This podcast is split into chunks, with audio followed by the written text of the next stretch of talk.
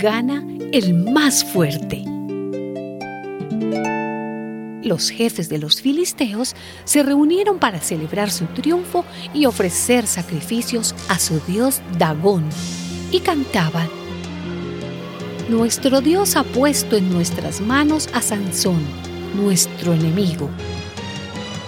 Y cuando la gente lo vio, también cantó y alabó a su Dios diciendo, Nuestro Dios ha puesto en nuestras manos a Sansón, nuestro enemigo que destruía nuestros campos y mataba a muchos de los nuestros. Tan contentos estaban que pidieron que les llevaran a Sansón para divertirse con él. Lo sacaron, pues, de la cárcel y se divirtieron a costa de él. Y lo pusieron de pie entre dos columnas. Entonces Sansón le dijo al muchacho que lo llevaba de la mano, Ponme donde yo pueda tocar las columnas que sostienen el templo. Quiero apoyarme en ellas.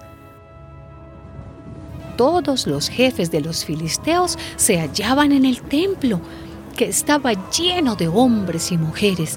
Había además como tres mil personas en la parte de arriba mirando cómo los otros se divertían con Sansón.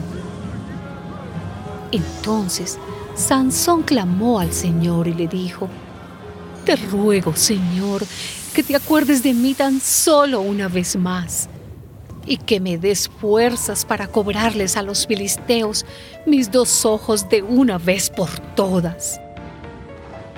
Luego buscó con las manos las dos columnas centrales sobre las que descansaba todo el templo y apoyando sus dos manos contra ellas, gritó, Mueran conmigo los filisteos.